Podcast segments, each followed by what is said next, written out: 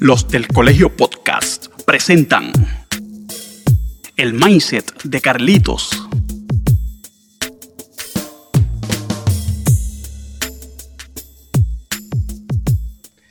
Muy buenas tardes, buenos días para otros, eh, porque esto llega a diferentes partes del mundo. Eh, y cuando salga publicado, pues puede salir la tarde como en la mañana. Pero le damos un saludo abriendo este nuevo segmento dentro de la plataforma Los del Colegio Podcast, eh, el cual se llama El Mindset de Carlitos. Eh, voy a compartir este primer episodio con mi amigo, mi hermano Josué Pagán, el cual le tengo mucho aprecio. ¿Cómo te encuentras, Josué? Muy bien, gracias a Dios. Gracias a Dios estoy muy bien aquí, ya tú sabes, en Ponce, la ciudad señorial. Estoy aquí con mi tacita de café. Oh. Siempre hay que acompañar un buen diálogo con un buen café. Sí, definitivamente. Y llevarla a nuestro mindset a otro nivel. Eh, pues mira, vamos a tocar muchos temas muy fuertes eh, no diría fuerte, sino diría trascendentales e importantes en la sociedad puertorriqueña eh, y diría que está internacionalmente también. Eh, pero a mí me gustaría conocer, yo sé quién es Josué, pero yo sé que tú eres maestro, pero la audiencia, ¿qué, es lo que tú has alcanzado dentro de la rama de educación? ¿En qué lo has ejercido? ¿Y cuáles son tus metas para empezar a después moverlo al tema principal y podamos depurarlo aquí con la audiencia. Pues mira, primeramente, ¿verdad? Mi nombre es Josué Pagán, como bien menciona, eh, tengo 29 años, eh, tengo un minor en psicología en la, de la Universidad de la Católica en Ponce, tengo también un bachillerato en historia de esa misma institución y culminé mi, mi maestría en, en, en diciembre del 2020 en educación con una concentración en desarrollo curricular en historia. Este, ahora en agosto, con el favor de Dios, comienzo ¿verdad? Mi, mi, mi, trayectoria doctoral en la Universidad Liberty University de Virginia, que tú eres partícipe de esa universidad. Muy buena. me la recomendaste muy bien y pues busqué información y realmente fue la más que me convenció por, por, el, por el currículo que ofrece en política pública. Mi, mi doctorado va a ser en política pública y pues estoy entre un debate interno, estoy una, dentro de una dualidad, si seguir el camino en la educación o hacer algo distinto para poder ¿verdad? ampliar mis conocimientos en cualquier tipo de área que sea en base a, ¿verdad? la, política, a la política pública y, al sistema público de, cualquier país. Eh, sí, Liberty University es muy buena. Ahí yo estoy ejerciendo mi maestría en Relaciones Internacionales, Seguridad Nacional, International Relations. Eh, pero eso no es el tema ahora. Eh, pero eh, preguntando, yo sé, expresé que era que, que ejerciste como maestro. Vamos a tocar de un tema muy sensitivo como es la educación. Para mí es sensitivo porque es bien importante. para mí la educación es todo. ¿Cuánto tiempo has estado, has estado ejerciendo? ¿Dónde ejerciste? En el Ministerio Público y en el Ministerio Privado, ¿verdad?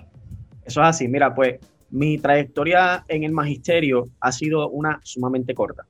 ¿Por qué? Pues porque eh, es complicado entrar al Departamento de Educación y ser permanente y poder ejercer de una manera eh, completa. No vamos a entrar en ese tema. Sin embargo, fui parte de la, di séptimo grado en la Juan C. Reyes en el 2019 y también fui parte de una institución privada, de dos instituciones privadas, de Washburn School y de Southeastern Victory College. Este, pude ver las dos vertientes. ¿Por qué? Porque es más, diría que tres. ¿Por qué? Porque obviamente pues la educación pública de Puerto Rico está basada en una filosofía humanista y ostosiana y otros tipos de teóricos que también están, son partícipes de nuestra filosofía educativa. A su vez, en Washburn School es una filosofía totalmente distinta, constructivista, que depura al estudiante a buscar más allá de sus conocimientos o del conocimiento que pueda darle el maestro, y la de Southeastern Victory College, que es una iglesia escuela. y pues es una filosofía totalmente distinta, bien cristianizada, eh, bien, bien, bien, bien este, fundamentada en los valores cristianos y habían algunos temas que yo podía tocar como maestro de historia y otros temas que no podía tocar, pues porque por una u otra razón, no es que lo prohibían, pero trataban de mantenerlo a un margen, bien aislado. Entiendo. Eh, wow. Pero te pregunto, tú como maestro, tienes una maestría en educación, ¿cuál es tu filosofía? ¿Quién ha sido esa persona que tú has adaptado eh, eh, ese tipo de práctica? yo sé que muchas veces me ha mencionado a Eugenio María de Hosto, pero quiero que me abunde un poquito más el por qué. El por qué Eugenio María de Hosto.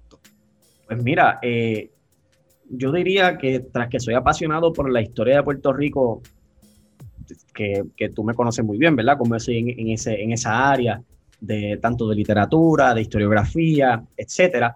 Eh, Eugenio María de Hosto es una figura trascendental, no solamente en la historia de Puerto Rico, sino que en la historia hispanoamericana y hasta en la historia de Europa. Eh, Hostos creó una filosofía que él mismo decía, incluyendo ¿verdad? a la mujer en el, en, el, tiempo que él existió, que fue en el siglo XIX, un tiempo de muchísimos cambios sociales, cambios políticos, cambios en el, en el pensamiento eh, filosófico, en el razonamiento humano. Y él decía que todas las personas no son, vamos a decirlo así, este, distintas. ¿Por qué? Porque la razón es igual tanto en el hombre y en la mujer. Y nosotros tenemos que educar, son palabras de Eugenio María de Hosto, nosotros tenemos que educar al ser humano para que aprenda a saber cuál es el deber dentro de una sociedad. Y cuando yo comencé a, estudiar a Eugenio, eh, me di cuenta que este hombre era, era, era, era una, una persona que, a pesar de que no tenía una académica universitaria, por si no lo sabían, eh, Eugenio Mera de Hosto era autodidacta, porque cuando él comenzó a estudiar, él se dio cuenta que la educación escolástica, o más bien este, dogmática que existía en la universidad en ese tiempo del siglo XIX, no era para él. ¿Por qué? Porque bloqueaba su razonamiento o, por así decirlo, el deber de él de pensar fuera de esta caja que querían imponérselo. En aquel tiempo eran los sacerdotes, no quiero hablar mal de la iglesia católica jamás, pero los sacerdotes, los ecuménicos que querían, ¿verdad? Era una retórica, era algo repetitivo, no era una educación que trascendía el cerebro del ser humano. Y cuando yo comencé a, estudiar los María dije, espérate, que este hombre, yo creo que tras que ser puertorriqueño, es la figura más importante o una de las más importantes en la educación a nivel mundial. Te entiendo perfectamente.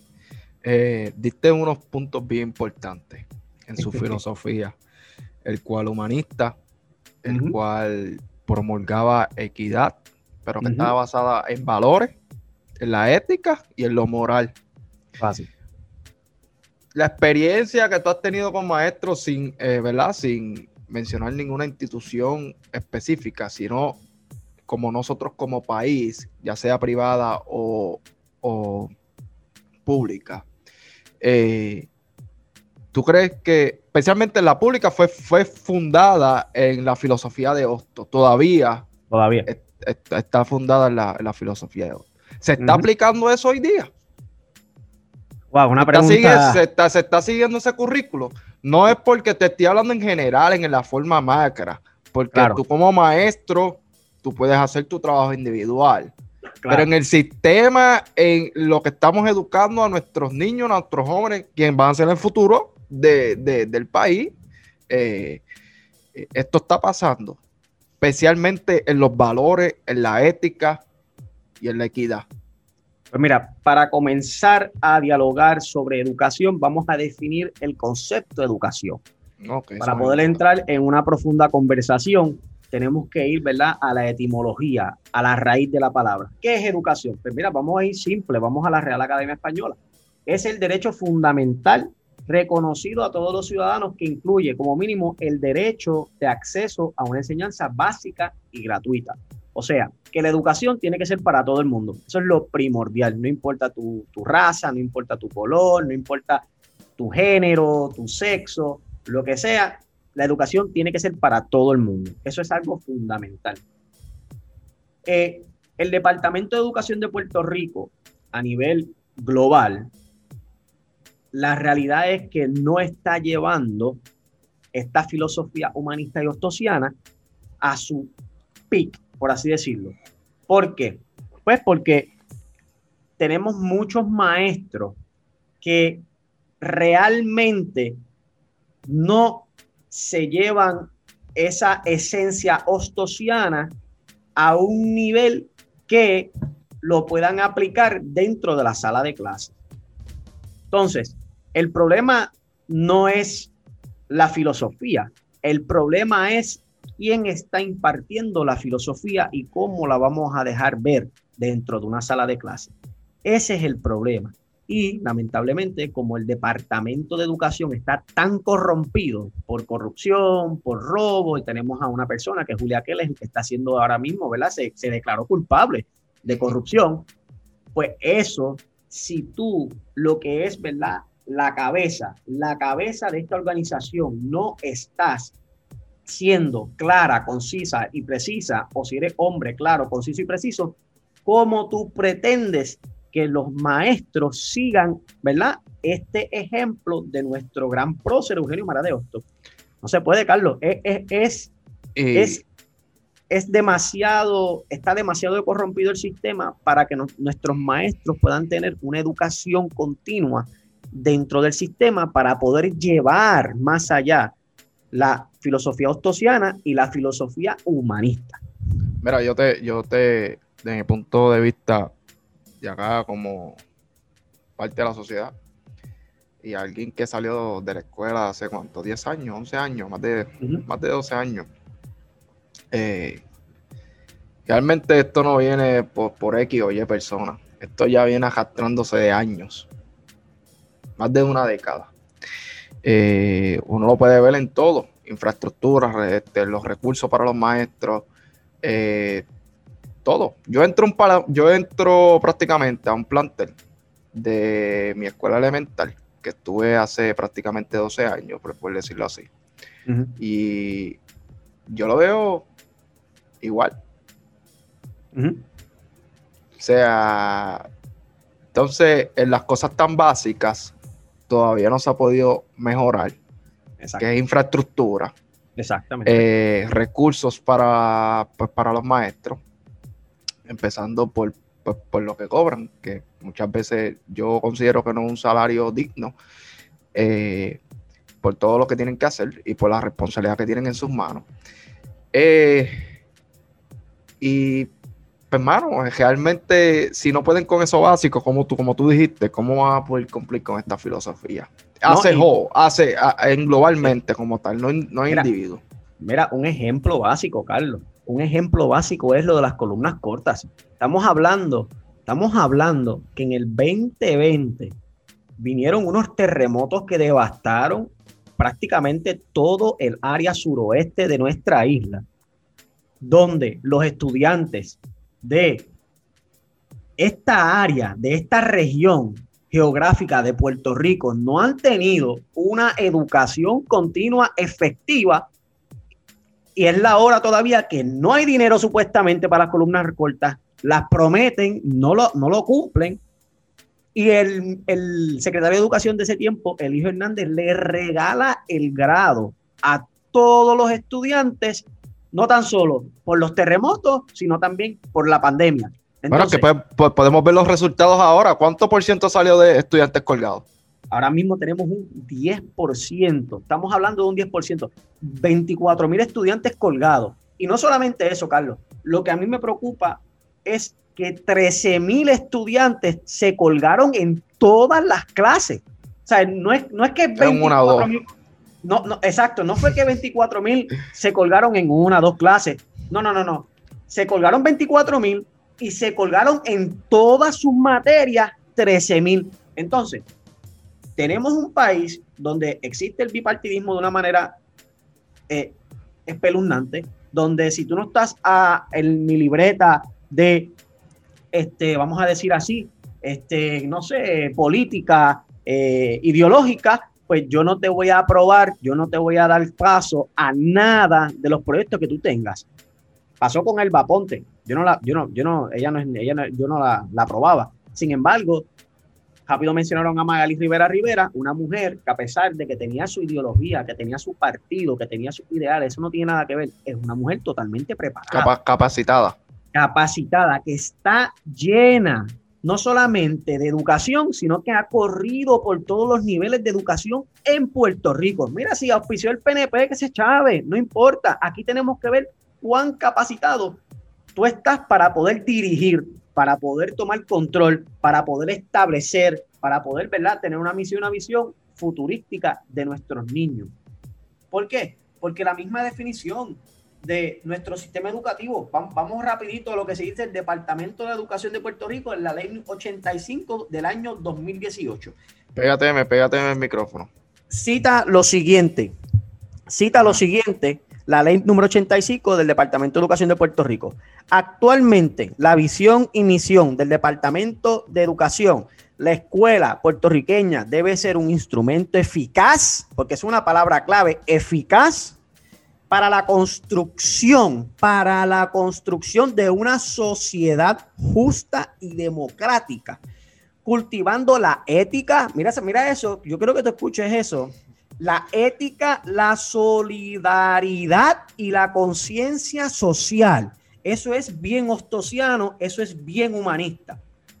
Sin embargo, realmente estamos aplicando lo que sería esa filosofía en nuestros niños, eh, regalándole un grado, eh, no dándole los maestros, ¿verdad? El salario justo, como, como bien establecía, o los mecanismos para poder hacer efectiva nuestra educación? Lamentablemente, no.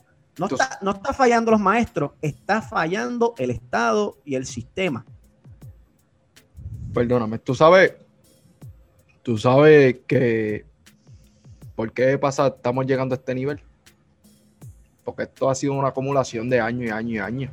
¿Ah, Llegó una pandemia y pues no supimos cómo reaccionar. Yo sé que nadie estaba, nadie se esperaba esto en ningún lugar del mundo, pero cuando uno ve otros lugares del mundo, eh, vamos a Estados Unidos, vamos a Europa, eh, eh, pudieron reaccionar de manera, se ajustaron, pero tú pudiste ver de cómo ellos pudieron seguir dando las clases de una manera no a lo mejor de la misma manera, de la manera eficaz como presencial, pero sí fueron capaces.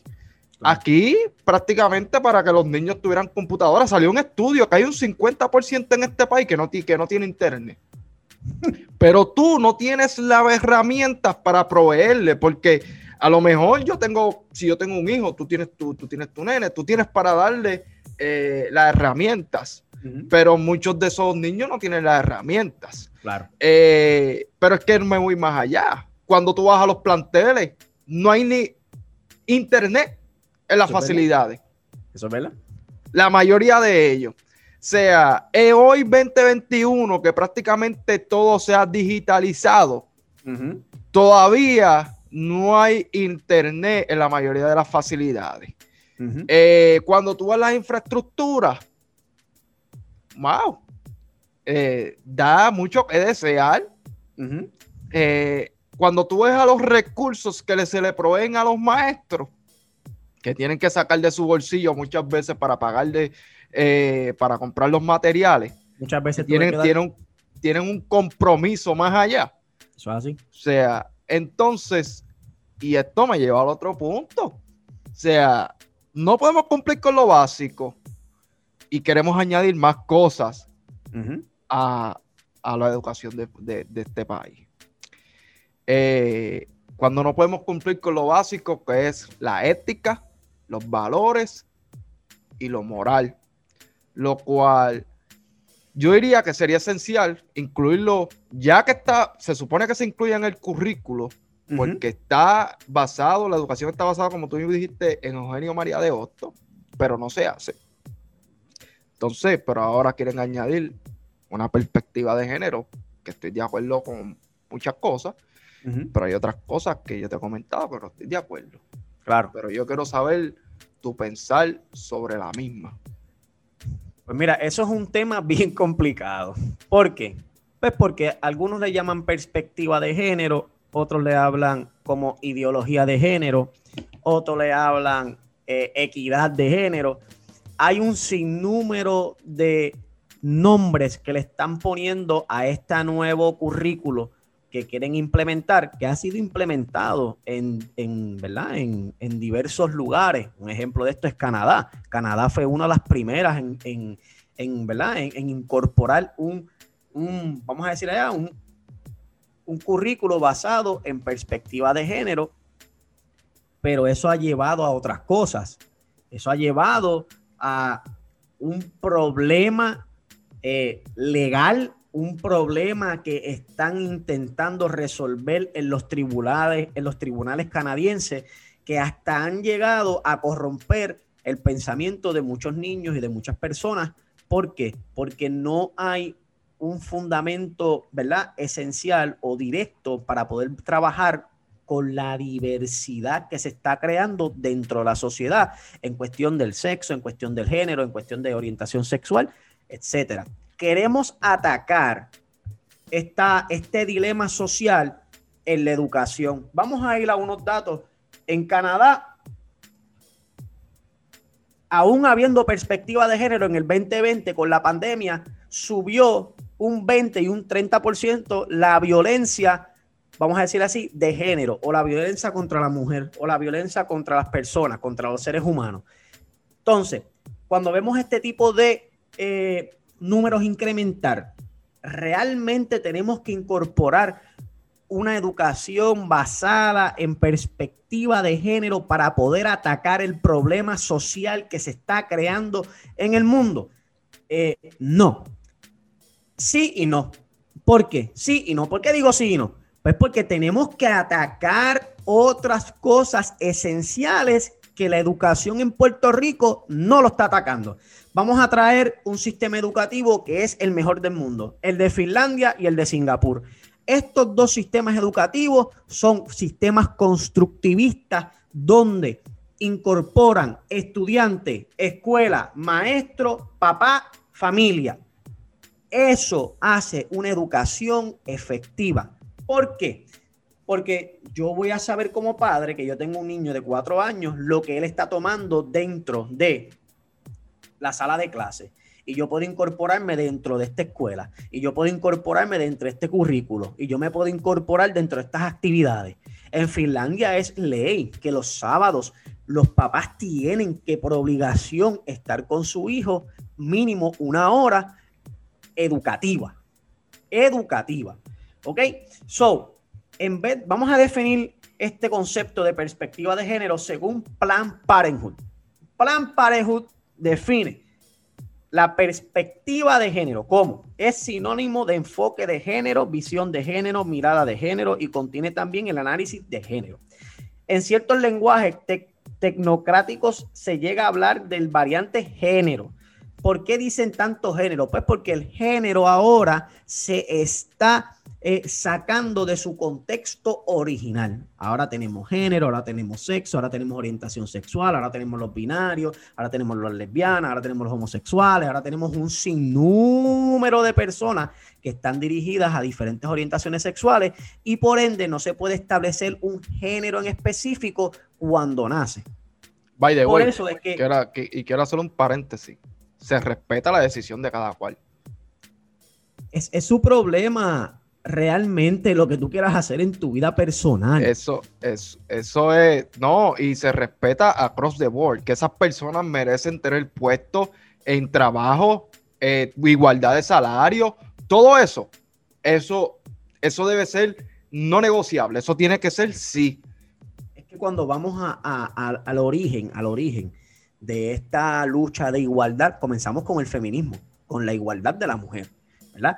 Los feminismos, los orígenes del feminismo buscaban igualdad dentro de la ley. Cuando tú vas al Código Penal de Puerto Rico, desde el artículo 98 hasta el artículo 127, te dice que tú tienes igualdad porque eres un ser humano, no importa tu orientación sexual, etcétera, etcétera, etcétera. Al igual que la constitución te lo establece.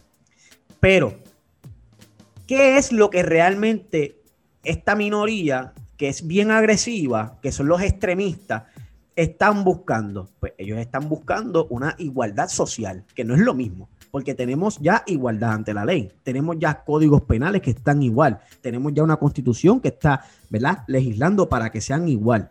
Pero una, una conciencia social no es lo mismo que una igualdad ante la ley. ¿Por qué? Porque estamos impactando la sociedad de una manera tan radical que queremos meternos a la escuela, queremos meternos a los canales, queremos meternos al podcast, queremos meternos a la radio, cosa que tú tienes tu libertad de expresión. Sin embargo, cuando alguien difiera de ti, de los conceptos o de las cosas que tú estás trayendo, tienes que darle también esa plataforma para que ellos expresen su manera de ver ese punto en específico, especialmente el de la perspectiva de género. Eh, sí, te me fuiste un poquito ahí. Está, háblame ahora. Ahora sí. ahora parece que te entró una llamada o algo. Eh, sí, no te entiendo perfectamente, pero y yo estoy de acuerdo con la igualdad across the board, como, como te dije. Yo estoy de acuerdo con la igualdad, se me fue esto, bendito sea Dios. Ahora sí. Fue que me entró una llamada, perdóname. No te preocupes. Uno, dos, uno, dos. Estamos aquí. Eh, yo estoy de acuerdo, como te dije anteriormente, yo estoy de acuerdo con la igualdad de género eh, across the board. Por eso es que te digo que la importancia de poder inculcar un currículo de valores, ética y que sea moral. Si tú haces un currículo con esas tres cosas, ya tú tienes una base sólida para atacar esa discriminación social. Eso es así. Entonces, entonces si no podemos empezar por lo básico, ¿por qué queremos inculcar un peso más en los maestros? Lo cual no tiene la herramienta en estos momentos, porque eh, ahora mismo no le, puede, no le provee los recursos que tiene, le estás trayendo un currículo completamente nuevo, lo cual nunca se ha tocado y mucha gente pues realmente pues, pues tiene sus opiniones sobre el mismo. Pero yo creo que algo básico como la igualdad, como es en valores, en ética, en moral, en, la moralidad, yo creo que todo ser humano puede entender eso. Claro. Lo que pasa es. Ajá. Ajá, no, no, sigue, sigue. Te, estoy no, no, no, que yo creo que todo el mundo puede, puede, puede. Entonces, eso nos ayudaría a movernos hacia, hacia otro nivel, ajustando mientras se siga avanzando en ese currículo, lo cual se supone que se está implementando por Osto. exacto. Pero, ahora pero hoy Mira, te voy, a, te, voy a, te voy, a, leer, te voy a leer algo de Osto que eh, me voló la mente. Pues, ¿por qué? Porque hablamos de perspectiva de género, hablamos de igualdad, pero este hombre estaba tan adelantado a sus tiempos que ya le estaba pensando en la equidad del hombre y la mujer. Y no es, no solamente en cuestión de justicia, trabajo, sino que de razonamiento. O sea, Hostos no solamente decía el hombre y la mujer son iguales porque son seres humanos. No, no, no, no, no. Había un dilema grandísimo en ese tiempo que todavía existe. Que el hombre era más inteligente, más fuerte, más esto, más lo otro que la mujer. Y ahora mismo, si vamos a, si nosotros vamos a las universidades, están repletas de mujeres. Si, si nosotros vamos a, a a, a, a, a, la, a, la, a las estadísticas que estudian la ciencia, psicología, eh, administración, etcétera, están repletas, llenas de mujeres. Las mujeres se están llenando. quedando con el canto. Ey, yo te digo algo. Yo admiro eso. Oye, yo te, voy a ser sincero. Una mujer que sea independiente, que se eduque, que quiera progresar, eso es digno de admirar. Eso es digno de admirar. Yo creo que independientemente, el ser humano tiene el derecho de poder desarrollarse individualmente. Claro. Sea, independientemente. eh, porque pues, cada persona, como te dije, valga la redundancia, tiene el derecho de desarrollarse. Y es digno admirar lo que está pasando en la sociedad. Ah, que hay cosas y casos que están pasando dentro de la sociedad, que hay violencia doméstica contra la mujer. O sea, yo no simpatizo con eso en nada. Eso está mal, eso está mal, across the board. Y eso, pues realmente, pero yo creo que eso, si vamos a la educación, inculcando valores, ética y lo moral, eso se puede atacar en vez de traer otro currículo, lo cual puede traer, seguir trayendo más confusión, porque este, este currículo se puede transferir a sus hogares, lo cual para mí la raíz de lo que está pasando en la sociedad va más allá de la escuela. Eso es verdad. O sea, no se trata de, se trata de hogares disfuncionales, de hogares, de hogares que hay problemas de adicción, problemas de, de alcoholismo, problemas de violencia doméstica, ya sea entre hacia la mujer o hacia el hombre, lo cual la raíz es más profunda que simplemente, eh, como lo quieren pintar, un ataque a ciertos sectores. Este. Mira, para traerte un dato bien interesante. Al momento en Puerto Rico, violencia doméstica, y esto obviamente lo dividen entre masculino y femenino, no incorporan el, el, género binario o no binario, o verdad, este, la persona que no se identifica con estos géneros, pues porque eso está comenzando a salir ahora. Pero para traerte un dato, de llamadas de violencia doméstica de la policía de Puerto Rico, directamente sacado de, de, los, de las estadísticas de la policía de Puerto Rico. 5.517 casos de violencia doméstica en lo que va de año en mujer y en hombre 1.023. O sea, que como estamos estableciendo, esto no es solamente, obviamente, cuando vamos al porcentaje es mucho más alto el de la mujer que el hombre. Eso, eso no me cabe duda. Sin embargo, es, una, es un problema global, tanto del hombre como de la mujer, como las personas que se identifican con cualquier otro género o cualquier orientación sexual que sea. Y que está mal, la violencia está mal, across the board, está mal. Es intolerable. Porque ahora mismo mira lo que le pasó a Keishla Rodríguez, mira lo que le pasó a Areli, mira lo que le pasó a, la, transgénero que la mataron por solamente por vacilar, por así decirlo.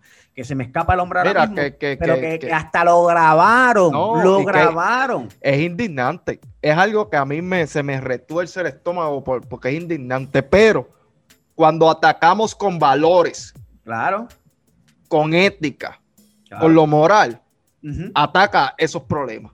Claro que sí. Porque tú como, ser un, tú como ser humano tienes que respetar a cada ser humano. Eso es así. Eso es así. Vamos a definir los valores éticos humanos.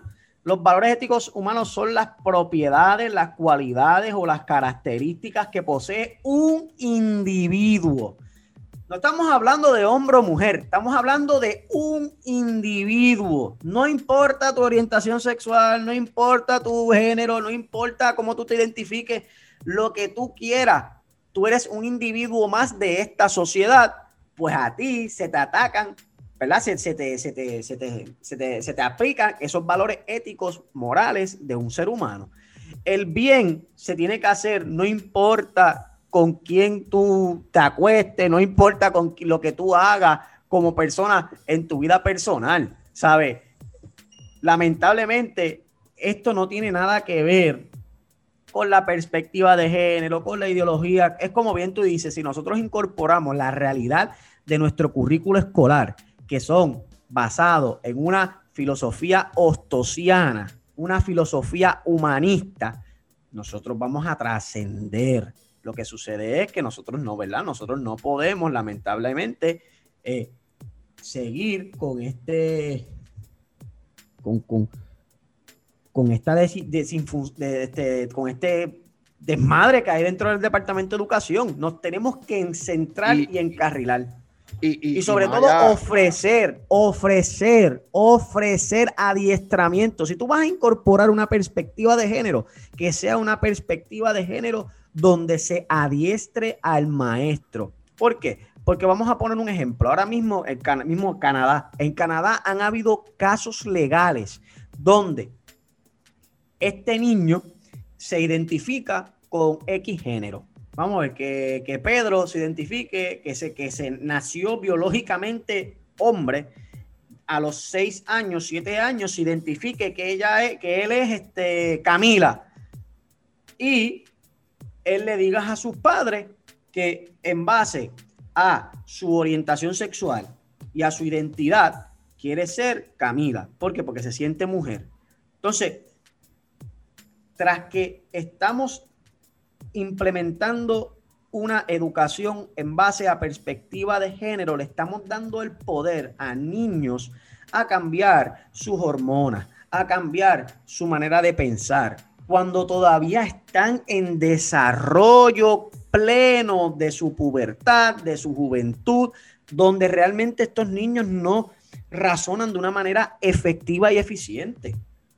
Hay un caso que se llama Ellie.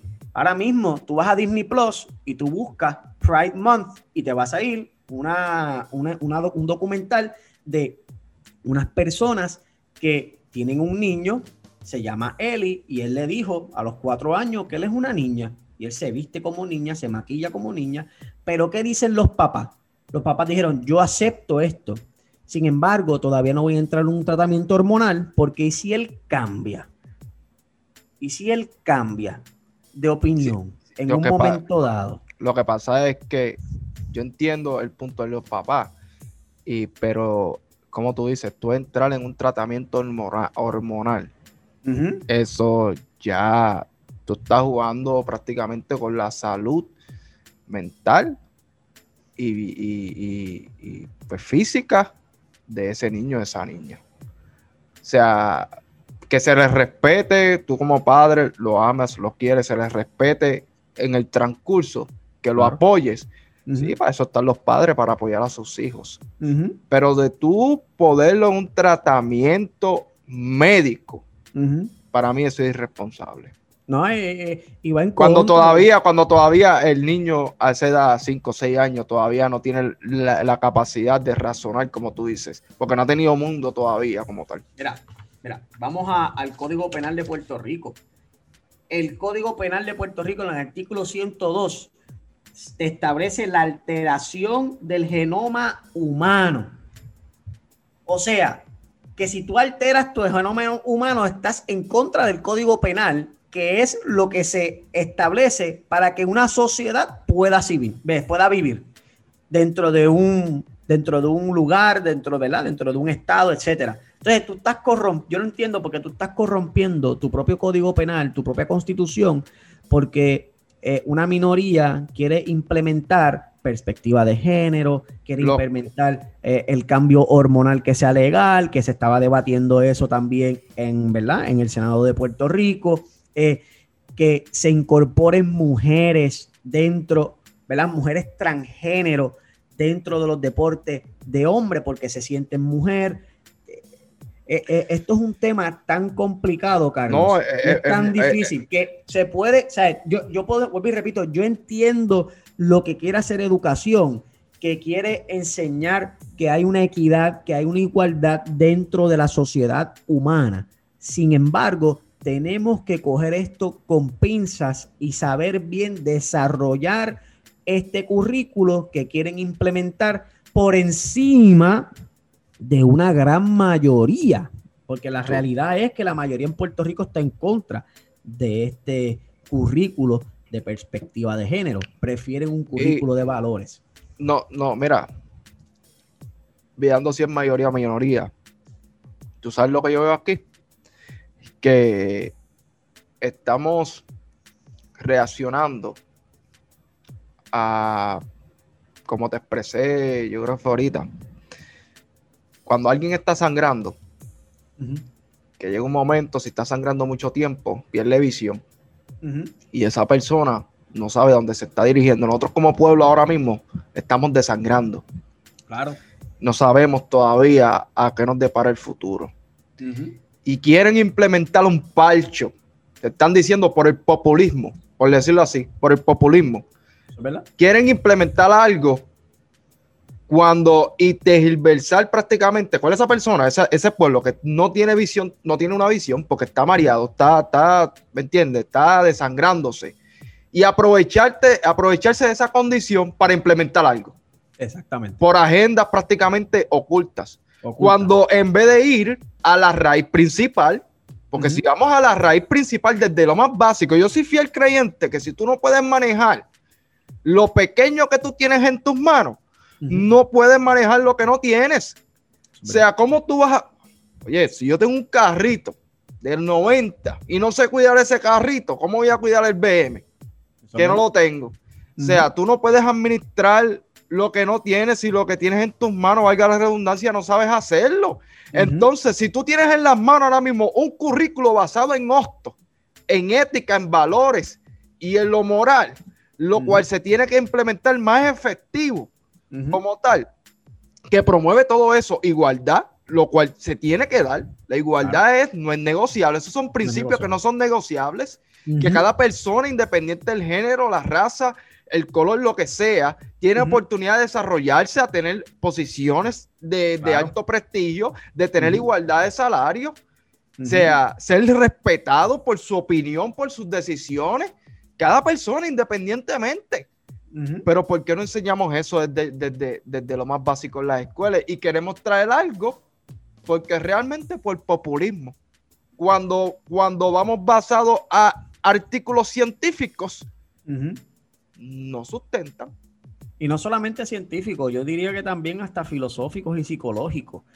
¿Por qué? Porque vamos a hablar ahora de, los países nórdicos. En los países nórdicos, en cuestión de la paga, eh, comenzaron a bajar en un momento dado los costos de eh, la matrícula para ingeniería esto lo habla el, gran Agustín Laje, el más odiado en Puerto Rico ahora mismo, pero él, te da un ejemplo que bajaron, ¿verdad? Los costos para que la mujer se incorporara y fuera ingeniera. ¿Qué sucede? Que se incorporó. Pues como hubo un auge, pues volvieron a establecer el costo otra vez de, ¿verdad? Lo que sería ah, cuánto saldría una matrícula de ingeniería, etcétera. ¿Y qué pasó con, con, la, con la matrícula de mujer? volvió a bajar otra vez a sus números normales. O sea, que el, el, sistema busca la manera de buscar esa equidad, no solamente con la mujer, sino que con cualquier orientación sexual o cualquier género que tú te quieras identificar. Sin embargo, pues tienen esta, esta falacia idea del patriarcado, esta falacia idea de que ah, los hombres dominan, son los más poderosos, el Estado es malo, entre tantas otras cosas, sin embargo, cuando tú vas a las leyes, cuando tú vas a los códigos penales, vuelvo a recargar, tienen todo bajo ley en una igualdad. ¿Y en cuestión, en, cuestión de, la educación, mira, yo, yo como, como, como, estudioso de esto y persona que me gusta leer mucho, eh, yo, yo realmente implementaría y destruiría por completo el currículo escolar de Puerto Rico me quedaría solamente con la filosofía ostosiana, la humanista e incorporaría otros, ¿verdad? Otros teóricos importantísimos de la educación. Y cogería estos temas tan delicados y lo distribuiría por clases. Yo no tengo que incorporar una bendita este, un bendito eh, currículo de perspectiva de género. Es como tú dices, yo lo que tengo que crear son clases, reestructurar completamente mi, este, mi sistema para poder ser efectivo. Vuelvo a, recalcar, Finlandia salió número uno, creo que fue en el 2019 o en el 2020, en las pruebas PISA, y la hablaron con el supervisor. Y él dijo, vamos a seguir cambiando, vamos a seguir renovando nuestra educación. ¿Por qué? Pues porque la educación es algo que sigue evolucionando con el tiempo. ¿Sabes? Estamos hablando de que hoy día un niño se meta a Google y busca lo que quiera y comienza a estudiar sobre el mismo tema y se orienta a lo mejor en enlaces equivocados.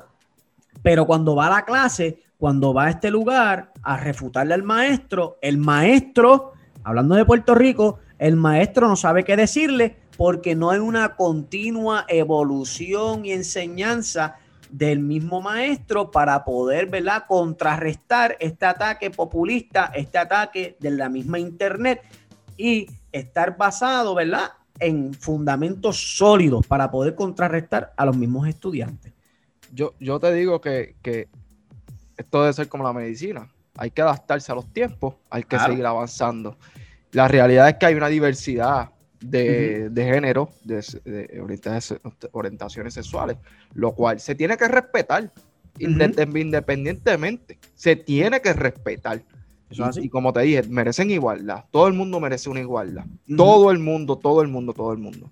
Que el, el machismo no es, no es negociable. No, puede estar en, el machismo porque nadie va por encima de los otros.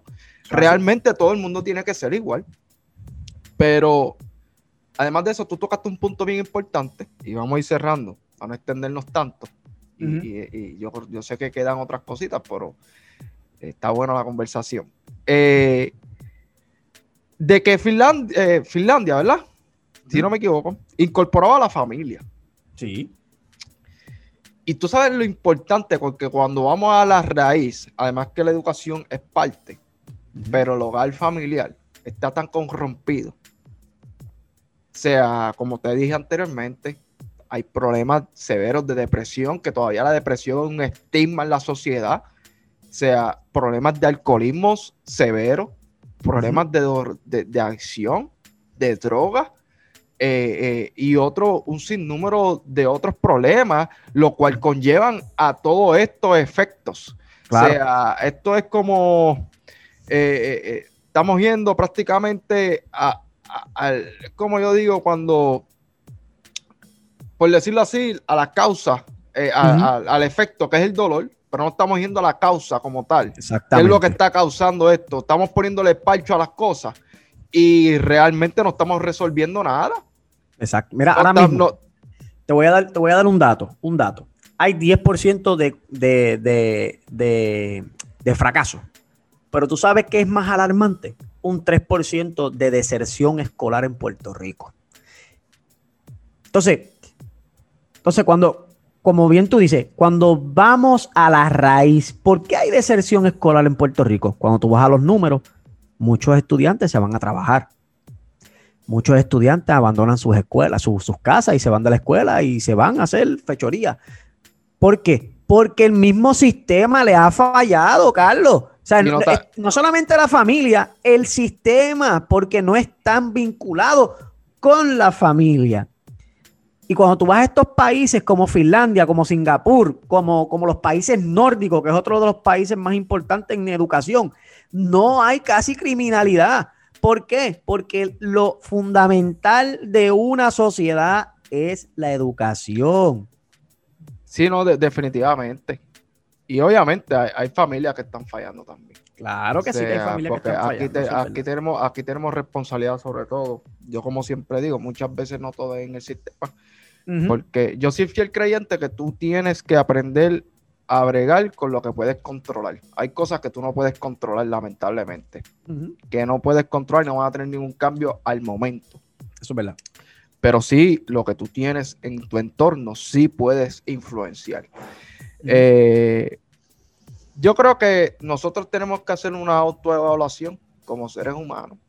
Claro que sí. Eh, los que son padres, que hagan, que sean autocríticos no solamente de seguir señalando, porque sabemos que hay muchas cosas que están mal, como te dije, porque si no podemos atacar lo, principal, que son valores, la ética y lo moral, no podemos bregar con algo que todavía es inexistente eh, en la sociedad, en el currículo eh, escolar, en este caso.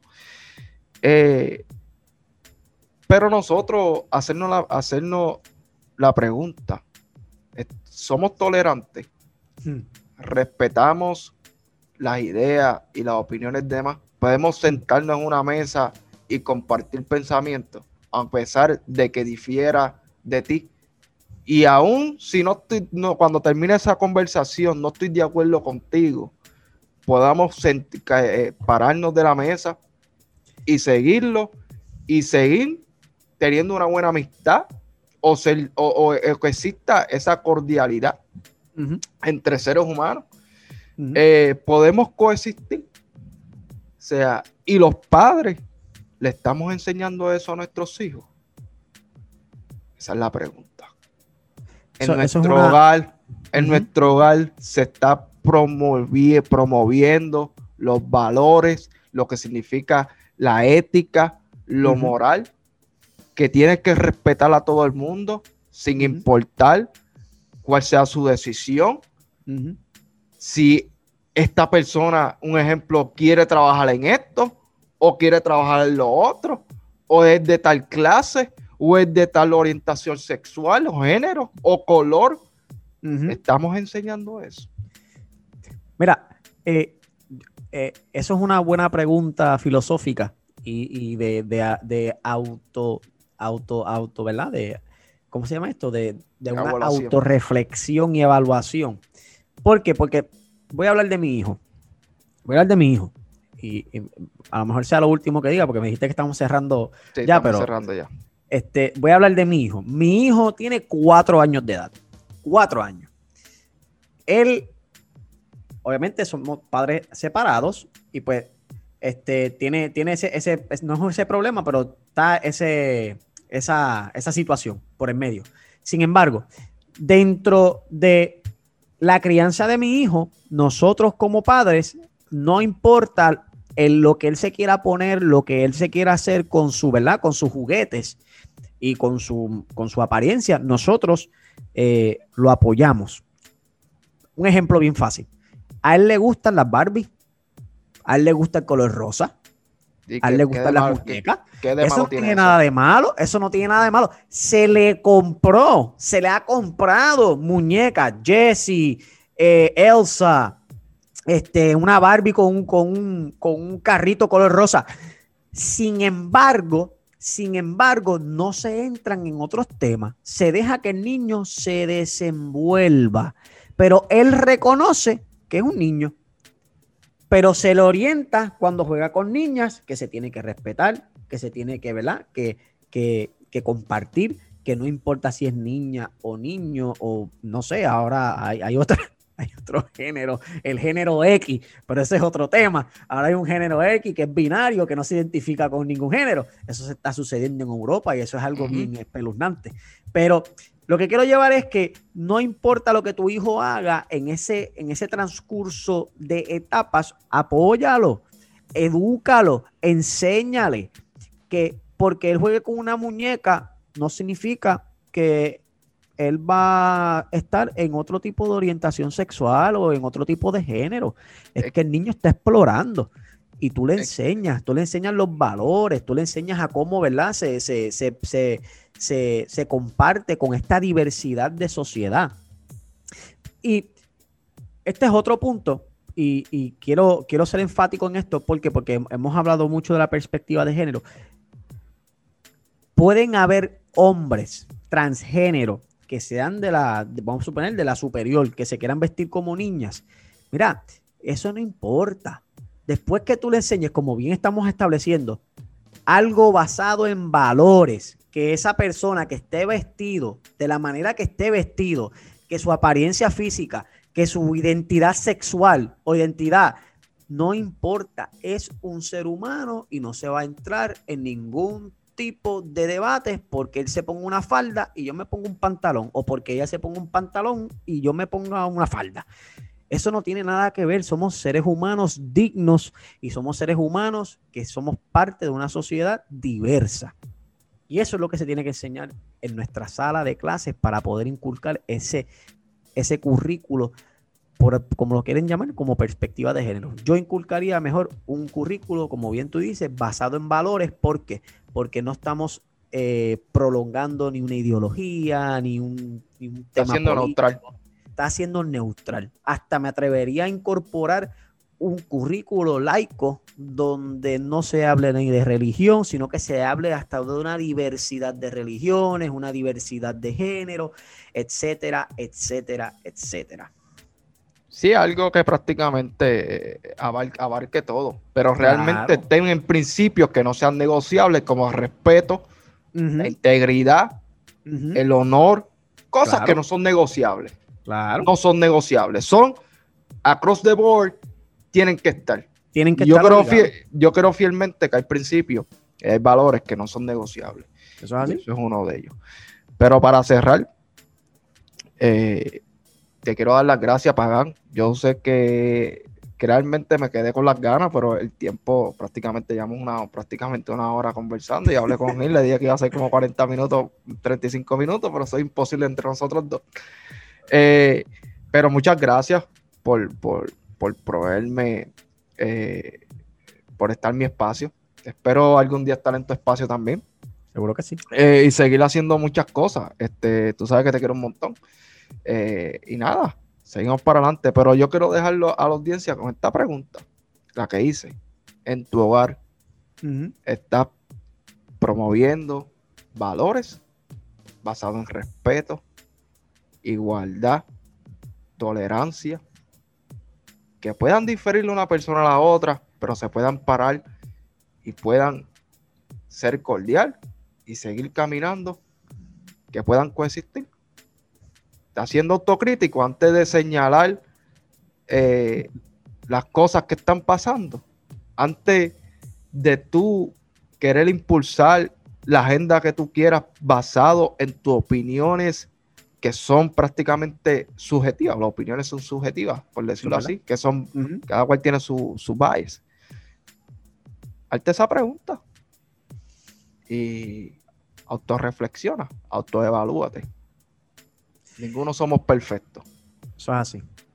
Pero nada. yo quiero darte las gracias, obviamente, a Gil también, ¿verdad? Porque él es, él es, él es partidario de esto, aunque no está aquí presente. Pero muchas gracias por la oportunidad. Espero que esto haya sido de educación y, ¿verdad? Que vean nuestras ideas y nuestros puntos de vista con mucho respeto. Si alguien difiere, pues no hay ningún problema. Hacemos hasta un debate si quieren y hablamos de estos temas. Eh, pero quiero, quiero dejar, al igual que tú dejaste a la audiencia con una pregunta, yo lo quiero dejar con una cita del gran Eugenio María de Hosto. Oh, y dice la cita lo siguiente. La educación es esencial en el proceso de la liberación del ser humano. Es necesario entender el término liberación en el marco de una concepción del ser humano como enraizado en su sociedad y cultura.